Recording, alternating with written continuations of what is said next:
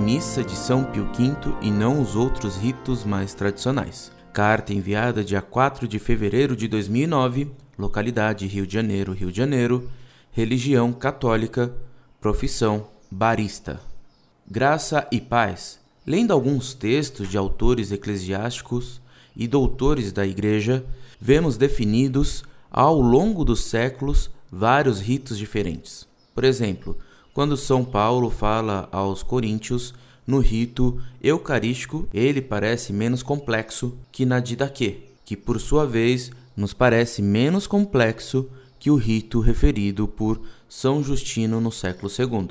No Oriente se introduz o canto antes do Ocidente, que a partir do canto abrosiano, segundo Augustinho de Hipona, foi feito assim como os orientais, e depois se espalhou por toda a igreja. Isso tudo sem mencionar todas as evoluções litúrgicas até culminarmos no Concílio Ecumênico Vaticano II. O que me faz prosseguir com minha pergunta seria o rito de São Pio X, mais importante que o descrito por Augustinho, como o celebrado por Ambrósio de Milano? Sabemos que os dois são doutores da Igreja, então, por que apenas o rito de Pio X estaria correto? Outra coisa que acompanho frequentemente é o se intitular tradicionalista por parte de alguns católicos, porém as coisas ficam estranhas, pois quando se fala tradicionalismo, me remete à tradição viva da Igreja, onde eu vejo Clemente I submetendo a comunidade do Coríntio ou Inácio de Antioquia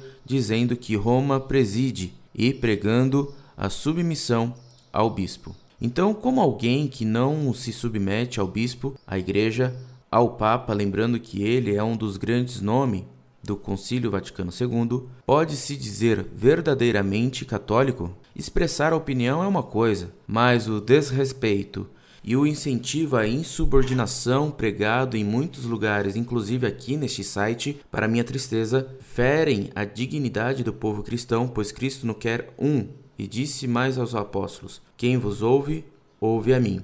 Então, para finalizar, gostaria de desejar graça e paz a todos os irmãos da Monfort, que o Espírito nos una num só corpo. Muito prezado, salve Maria.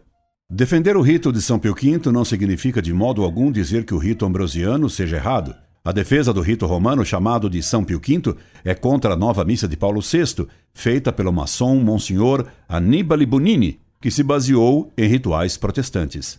O rito romano chamado de São Pio V, o antigo rito gregoriano de São Gregório Magno, deixa bem claro o dogma católico contra as heresias protestantes sobre a missa e a Eucaristia. A nova missa de Paulo VI, como a de Lutero, não deixa claro que nela há um sacrifício de propiciação. Nela, o ofertório tem fórmulas pouco claras de oferta e a adoração de Cristo nas espécies consagradas é obnubilada. Na Missa Nova se comemora uma ceia e ela quer ser festiva porque considera que todos já estão salvos. Por isso, ela é rezada sobre uma mesa e não sobre um altar com relíquias dos santos e de santos mártires que morreram por Cristo, como ele misticamente vai morrer no ato da consagração. Misticamente, repito. Ademais, a missa nova é celebrada com o padre voltado para o povo e não para Deus. Ora, na missa de sempre, o sacrifício é ofertado a Deus Pai e por isso o padre tem que estar voltado para Deus e não para o povo. A missa nova é voltada para o homem. Na missa católica, o celebrante é o sacerdote. Na missa nova, se insinua e se pretende que quem celebra é todo o povo. Por isso, a missa é rezada na língua do povo, como queriam os hereges luteranos e os hereges jansenistas. Na missa de sempre, se deixa claro que na hóstia e no vinho consagrados, Cristo está realmente presente com seu corpo, sangue, alma e divindade. Na missa nova, isso não fica claro pela abolição de genuflexões e mesmo por algumas orações. Na missa nova, por exemplo, no Brasil, se diz ele está no meio de nós. Absurda a tradução da frase et cum spiritu tuo e com o teu espírito. Por que se diz que Cristo está no meio de nós? Porque, segundo o cabalista judeu Martin Buber, que muito influenciou os teólogos modernistas, quando se estabelece um diálogo entre um eu e um tu, desaparecem o eu e o tu para surgir entre os dois uma presença, a presença da divindade, a Shekinah da Kabbalah. Portanto, Deus estaria entre o sacerdote e o povo fiel, que agora chamam de a comunidade, com mais unidade, isto é, a presença da divindade. Por isso, a Missa Nova comemora a divinização, portanto, a salvação de toda a humanidade. Na missa de sempre se renova o sacrifício do Calvário e não a divinização de toda a humanidade. É por isso que o Papa exigiu que se traduzisse o promultis da consagração do cálice como por muitos. Enquanto a CNBB, não obedecendo ao Papa, teimosamente manteve a tradução falsa do por todos, para dar a entender que todos já estão salvos. Quanto à obediência ao decreto de Paulo VI e aos bispos, o mesmo Paulo VI declarou expressamente que não usou da infalibilidade papal ao instituir a nova missa, sem abirrogar a missa de sempre. E uma outra prova de que não é pecado resistir aos erros da missa nova é que Bento XVI acaba de revogar as excomunhões dos bispos da Fraternidade Sacerdotal São Pio X, que sempre recusaram, graças a Deus, a missa nova e que continuam a recusá-la.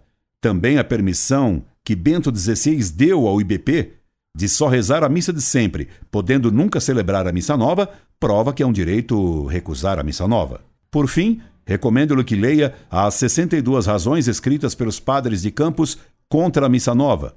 É verdade que hoje eles não querem lembrar dessas 62 razões, mas que eles as escreveram, escreveram.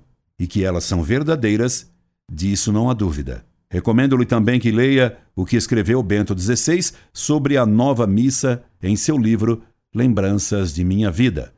Paulinas. Incorde Jesus Semper, Orlando Fedeli.